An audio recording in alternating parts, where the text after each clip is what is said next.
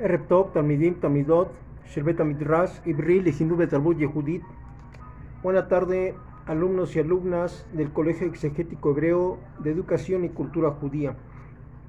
En esta hermosa tarde vamos a continuar con la clase número 7 que lleva por título La realización conyugal. Iniciamos con nuestra tefilá como tenemos por buena costumbre que dice así Tejilale David, Rominja, Elohab Amelech, Babarreja, Shimja, Leolam Baed. Alabanza de David, te ensalzaré, Dios mío Todopoderoso, el Rey, y bendeciré tu nombre para siempre eternamente. Bejol Yom Abarrejeka, Bejalela Shimja, Leolam Baed. En todo el día te bendeciré y alabaré tu nombre para siempre eternamente. Gadol Adonai Umpulal Meot Belikdulato en Heker. Grande es Dios y alabado por muchos, y su grandeza no tiene límite. Amén, Kenji razón. Bien, entonces veíamos la anécdota de nuestro Hakam Moshe Kaiman, que hablaba de lo que dice eh, 24. Por tanto, dejará el hombre a su padre y a su madre y se unirá a su mujer y será una sola carne. Y también vemos que además de ser de convertirse en una sola pareja en un mismo cuerpo, también es además por respetarse y quererse y tener descendencia. Vimos en la en la clase número 8 de el tema cuerpo y alma, número 7, perdón, en la clase número 7 de cuerpo y alma, vimos que la mujer pone todo lo rojo, todo lo oscuro de, del bebé o de la niña, ya sea lo oscuro de los ojos, los glóbulos rojos, los, los, lo rojo de los músculos, el color del cabello, todo, todo eso lo pone la mujer y el varón pone todo blanco, todos los glóbulos blancos, lo blanco de los ojos, los huesos, todo lo relacionado a blanco lo pone el varón. Y de esa manera ellos están exactamente en una sola carne, en un cuerpo, en un, en un bebé, en sus descendientes. Y el Eterno pone la Neshama de ese bebé o de esa bebita. Bien. Ahora retomamos, eh, vemos aquí otra anécdota del Jajam Moshe Kaiman. Dice, hay una historia sobre un gran rabino que salió con un grupo de personas y pasaron por una construcción. El rabino se detuvo a ver el trabajo de los albañiles. Un trabajador trataba de unir dos tablas, pero no podía juntarlas, porque una de ellas tenía un gran nudo que sobresalía. El albañil, luego de hacer varios intentos, tomó la madera lisa y con una lija comenzó a tallarla para que el nudo se acomodara en ella. El rabino comentó a la gente que lo acompañaba, ¿están viendo cómo se puede hacer la paz y unir dos pedazos de madera? No hay que ser caprichosos y tratar de sacar lo que nos parece que está malo o sobra. Debemos aceptar al otro con sus defectos y tratar nosotros de amoldarnos un poco también. Vemos lo que decía, o lo que dice más bien, lo que dice eh, Levítico 19, 18, y amarás a tu prójimo como a ti mismo. Dice, ¿cómo voy a amarlo si no sé qué es lo que quiere? ¿Qué soy adivino? No hay necesidad de ser adivino. Lo importante de esto es que dice como a ti mismo, ¿qué es lo que tú quieres? ¿Qué es lo que te gustaría que te dieran o recibir?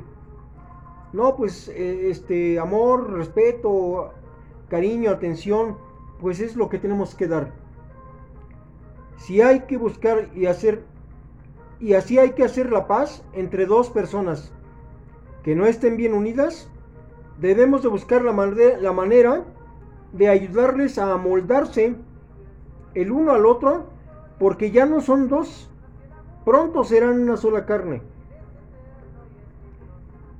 Se debe buscar la manera de acoplarlos para que vivan juntos y felices. Lamentablemente hoy en día los divorcios son cosa de todos los días. Escuchamos en todo el mundo que por cualquier motivo las parejas se separan. El matrimonio es una empresa de dos. Hay que trabajar todos los días para que ello funcione y crezca. Cada uno debe de poner su parte. Esfuerzo, sacrificio, remuneración, comprensión y amor para que una pareja funcione y viva feliz toda la vida. Si una pareja no pone el 50% de lo que le corresponde, simplemente no está aportando para vivir en armonía, sino está aportando únicamente para vivir en egolatría. Para él, ego es yo. La tría es la adoración a mí mismo. Entonces, la egolatría es pariente del egoísmo. Ego, yo, ismo, dentro de. La gente piensa que el mundo únicamente gira a su alrededor y no es así. Entonces debemos de derribar la egolatría y el egoísmo, cambiarlo por el amor y entonces esa, ese defecto, esa limitación que teníamos al principio, se convierte en una cualidad, en una virtud que nos ayuda a trascender y nos va, nos va a permitir poner el fundamento de lo que es el matrimonio. Siempre debe de ser el amor. Entonces recordemos que si bien en la actualidad la idea del matrimonio en general a muchas personas puede parecerles irrelevante, el judaísmo ofrece un modelo convincente y vigorizante basado en la búsqueda para casarse con su ayuda contraria. De esta manera formamos nuestra alma gemela, pues ya no seremos dos. En realidad, el varón es media alma y la mujer es media alma. Cuando unen, se unen en matrimonio, hacen su alma gemela. En este sentido, el matrimonio judío es singular.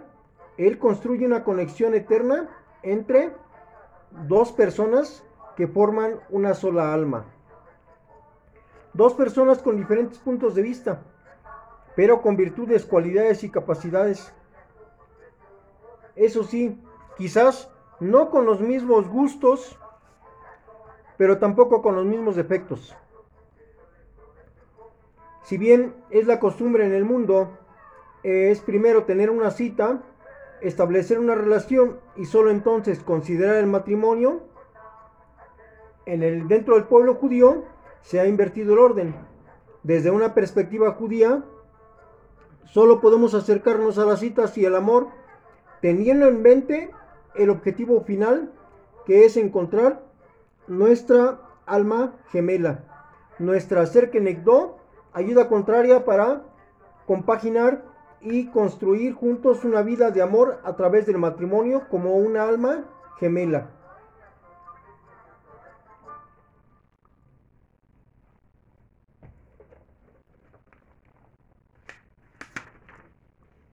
Defectos y objetivos y defectos subjetivos. Hay en el cónyuge y en uno mismo dos tipos de defectos. Llamamos defectos objetivos a aquellos rasgos o facetas de la conducta de una persona que obviamente, es decir, realísticamente, le perjudican en su proceso de educación porque se oponen a lo que en su situación debería ser o hacer. Así son los defectos objetivos. Para una persona, ser un ladrón. Para un cónyuge, ser infiel. Para un padre, abandonar a sus hijos. Son en cambio defectos subjetivos los que uno percibe en sí mismo o perciben los demás en uno mismo, aunque no sean reales. Ejemplos. Una mujer que cree que tiene el defecto de llorar fácilmente y por cualquier cosa. Un marido que cree que su resistencia a tumbarse al sol sin hacer otra cosa es un defecto. En el primer caso, es probable que la mujer piense que lo que es propio de su carácter, que es llorar con facilidad, se, es un defecto, porque le gustaría ser más recia y menos blanda. En el segundo caso, ha podido ser la esposa o la esposa más los hijos los que han hecho creer que él, con su inquietud o posible necesidad de estar activo, es el que está fuera del lugar. Es decir, hace falta primero caer en la cuenta de que es lo que en nosotros o en los demás es un defecto. Hay esposas que aprecian el dinero que sus maridos traen a sus casas sin preguntarse por el cómo lo han conseguido. Y esas son las esposas de los ladrones. En un segundo lugar, ese defecto tiene que molestar o irritar. Estaríamos aquí en la faceta subjetiva de los defectos, que es el caso más frecuente en la relación conyugal.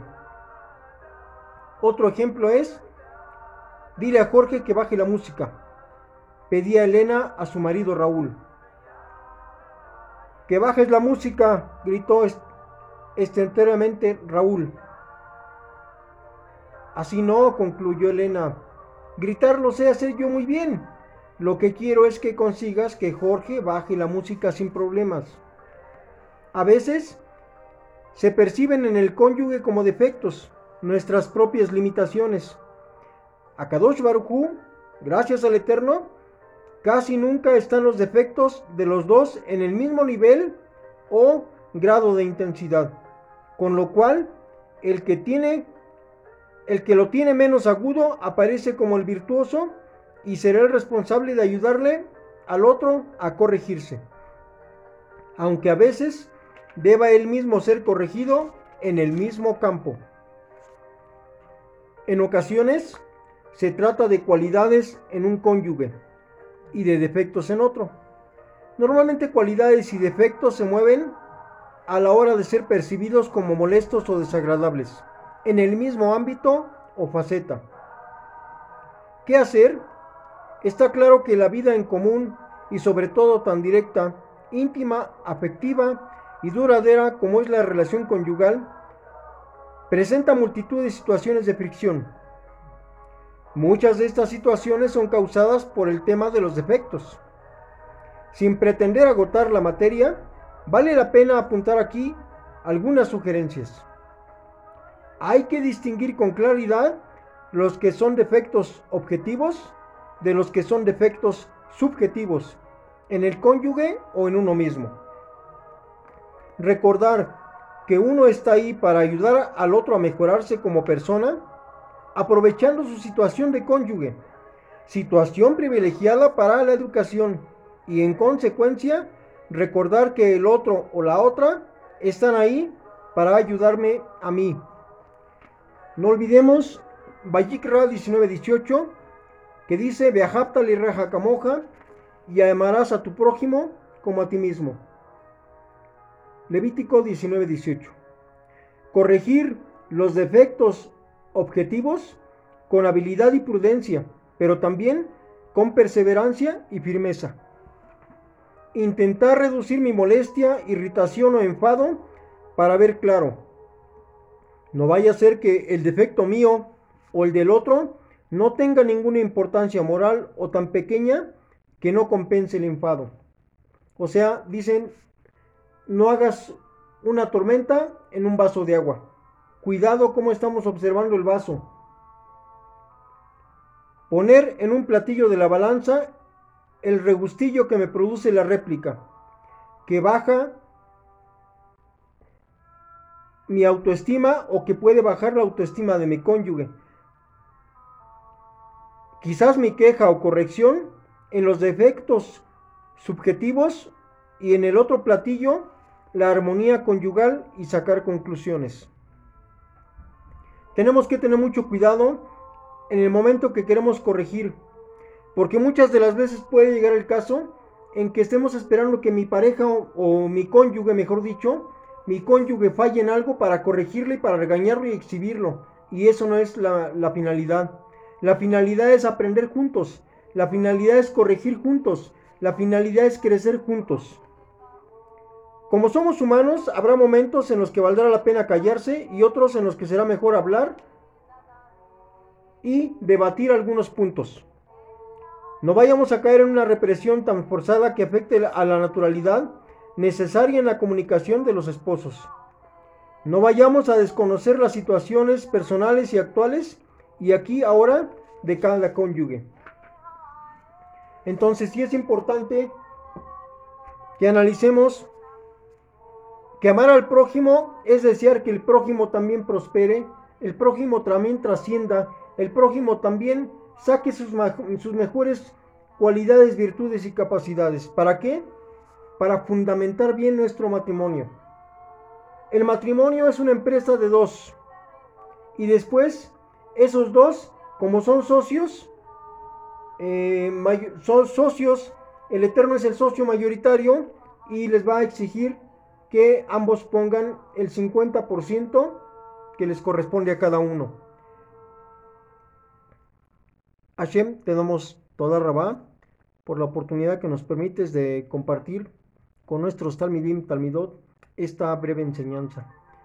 Te pedimos que le des sabiduría, inteligencia y conocimiento, creyendo que lo harás por tu nombre sagrado. Amén, Ken Razón.